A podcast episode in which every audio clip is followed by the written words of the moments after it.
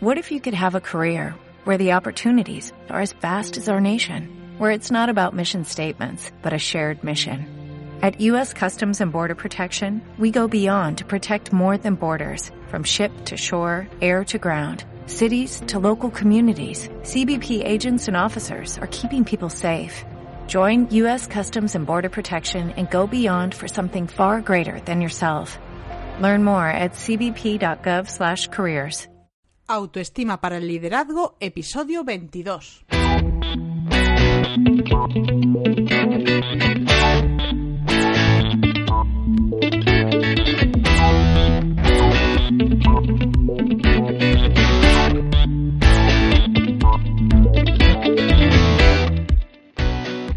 Hola, bienvenidos a todos una semana más al programa Autoestima para el Liderazgo. Eh, hoy tengo conmigo a Carmen Ercilia, eh, pero antes de empezar con la entrevista, eh, recordaros como siempre que podéis encontrarme en estivalibilbao.com, donde están todos los episodios del podcast, el contenido del blog y los servicios para entrar en un proceso de trabajo de la autoestima.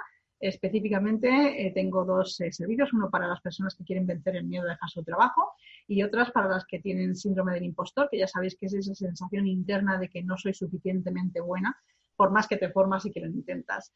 Así que bueno, eh, la entrevista de hoy para mí es muy especial porque Carmen ha trabajado conmigo precisamente el tema del síndrome del impostor.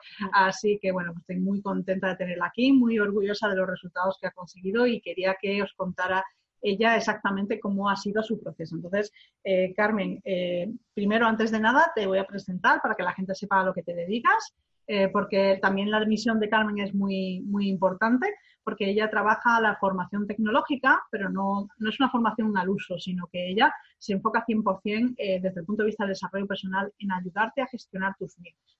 ¿vale? Porque si es verdad que hablábamos de síndrome de impostor, una de las cosas que nos pasan mujeres con la tecnología, salvo algunas, como ella, es, Dios mío, qué miedo, qué miedo, porque esto no lo sé hacer. Y entonces, en lugar de seguir, te bloqueas.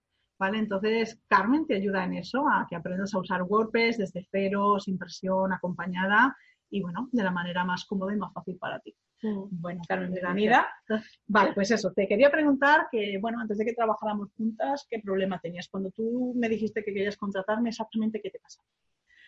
Yo eh, notaba que como que tenía bloqueos en, mi negocio, que, que empezaba algo y luego al tiempo me iba frenando yo sola. Yo, yo sentía que, me frenaba yo sola y bueno, mm, podía pensar que bueno, pues eso seguramente sea porque yo no me lo creo. Al final es el síndrome del impostor totalmente lo, que, lo que tengo y lo que tenía. Y, es eso, eh, miedo.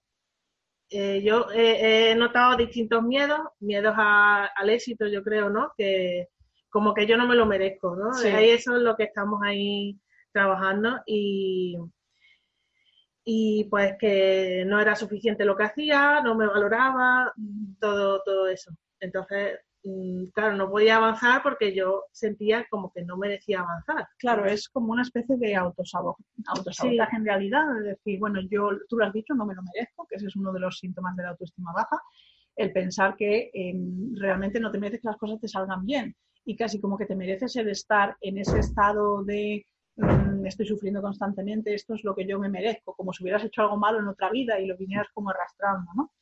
Es un mm. poquito eso. Y bueno, ¿qué te hacía sentir a ti toda esa situación? Todo ese miedo, esos bloqueos que tú veías que querías y no avanzabas, ¿cómo te sentías? Pues frustrada, sí, porque es un querer y, o sea, quieres, pero por otra parte, internamente no quieres. Mm. Entonces es una lucha interna y y pues me daba rabia conmigo misma.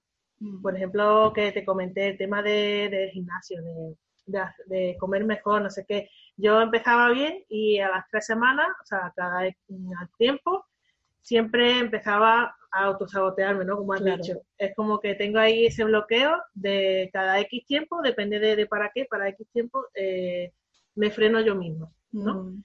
Y, y luego pues me, me echo encima, pues hay que ver, que siempre igual, que no sé qué, al final, eh, y eso lo que hace es aumentar el que cuando quiera volver a intentarlo, pues otra vez me recuerdo yo a mí misma, no es que mm, no las conseguí, otra vez he pasado con el negocio, es que yo ya lancé eh, tal tipo de producto y ¿para qué lo voy a lanzar otra vez si no me va a funcionar?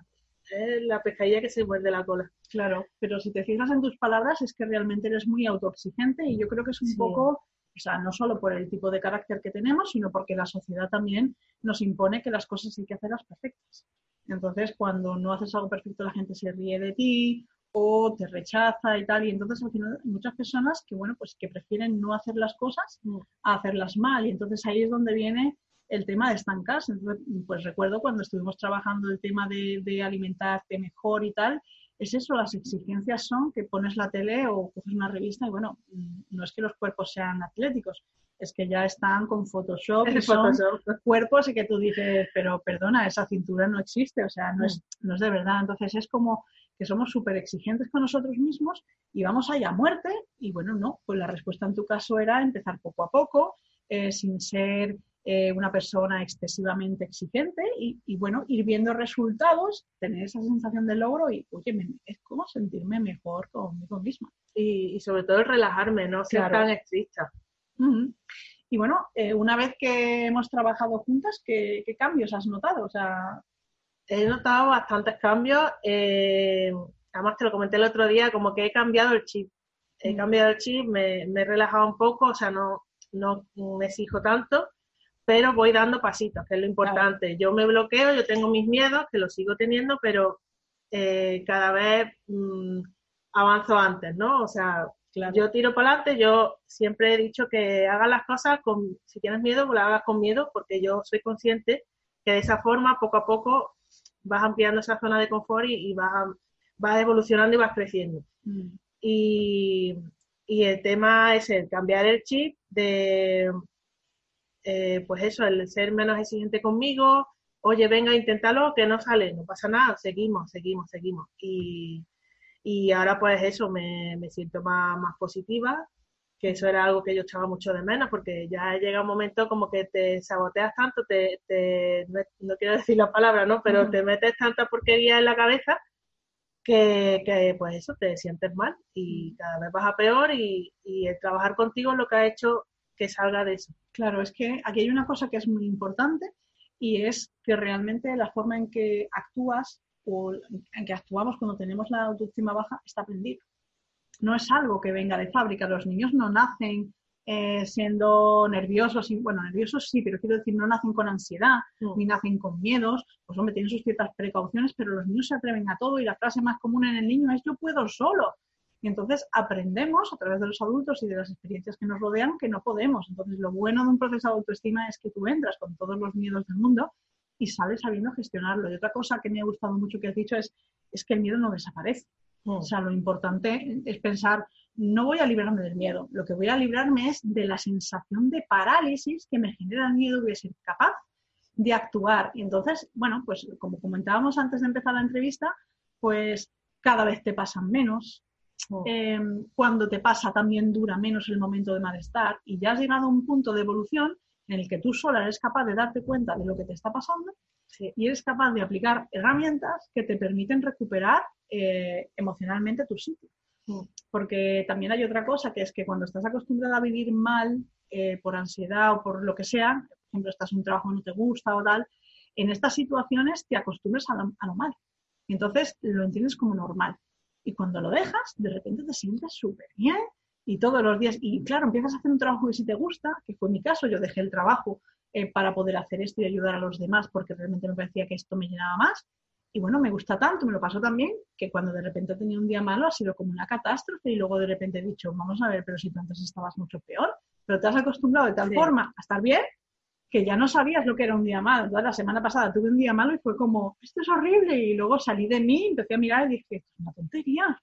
Y en comparación con lo que había antes, entonces es muy importante que sepamos que el proceso de la autoestima baja se puede revertir mm. y que se puede vivir con miedo, pero que lo importante es saber actuar a pesar de todo.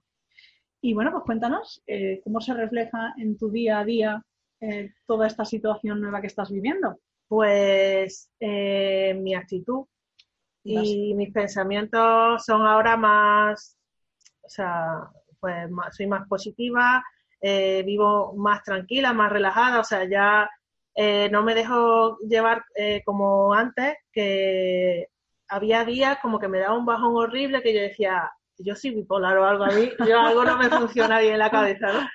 Y, y esos días ya no, ya pues desde que empezamos a trabajar prácticamente no he tenido ningún día así de ese bajón y soy más flexible conmigo misma, que yo creo que eso es importante. Claro. Y, y, y luego pues intento disfrutar más porque es como que te, te encierras en tengo que quiero conseguir esto, quiero hacer esto, quiero hacer lo otro y, luego no disfrutas, ¿no? Y eso es algo que tú me, me, dijiste, no, tienes que meter esto a la semana, una vez esto, lo otro y, y es verdad que, que, era lo que me hacía falta, entre claro. otras cosas. Claro. Es que la gente se cree que el éxito es cuestión de suerte, que el éxito viene de tener una familia adinerada, unas condiciones y realmente el éxito solo se basa en hábitos. O sea, normalmente tenemos el hábito de hablarnos muy mal, de, de, exigirnos mucho, de reprocharnos, eh, de creer todo lo que dice la gente y a veces incluso de interpretar lo que no están diciendo en, en, nuestra contra, o sea, se están riendo de mí o claro, han dicho eso porque esto yo no lo sé hacer. Y entonces, bueno, pues lo que yo quiero que os llevéis hoy es que las cosas se pueden cambiar y que, bueno, a Carmen le queda mucho trabajo por hacer porque, bueno, mi programa es, la verdad es que es potente porque es intensivo, yo soy muy, muy exigente y, pero bueno, la gente que me viene es muy comprometida como ella y, bueno, pues no lo ha dicho, pero, pero lleva una semana yendo al gimnasio, que sí, antes sí. eso era para ella un, vamos, eso antes sí. para ella era un horror y entonces pues me encanta porque está tomando decisiones que le benefician y yo creo que lo que, yo lo resumiría en que quizás que tienes equilibrio, que, que quizás yo creo que sería eso.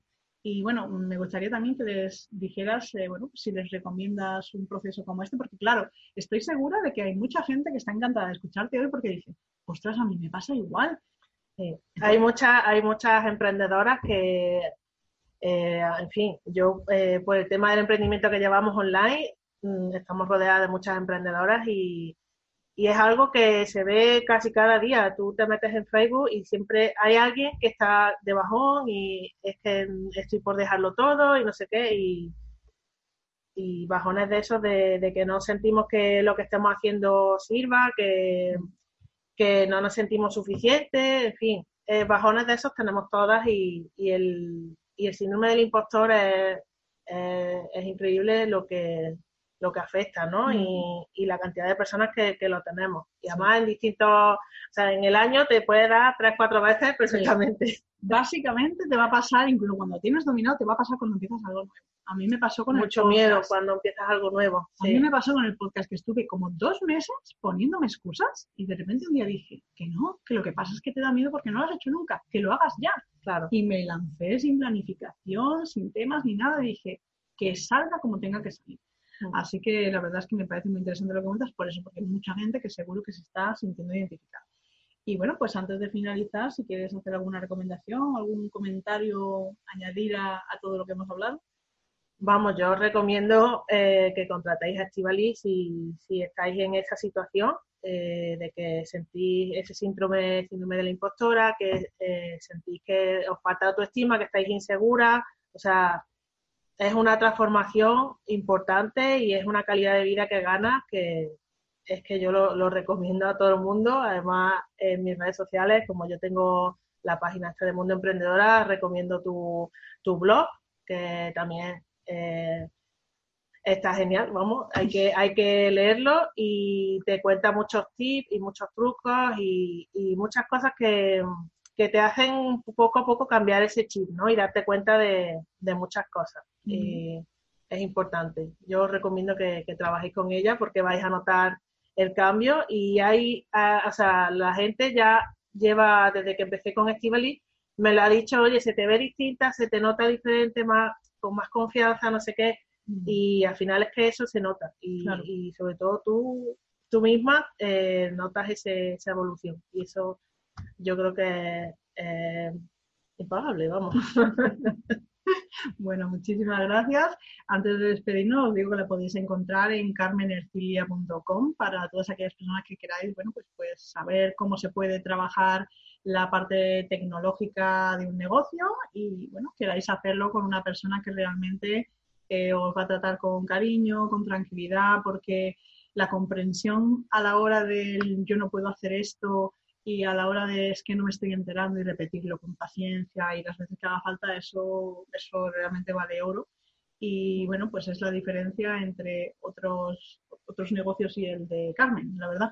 Sí, sí porque hay muchas eh, muchas formaciones eh, y sobre todo infoproductos de formación, pero digamos que incluso clientes que ya he tenido yo han hecho formaciones y es que hay momentos en que se quedan atascados y no tienen quien les responda, quien les ayude y entonces ahí donde entro yo.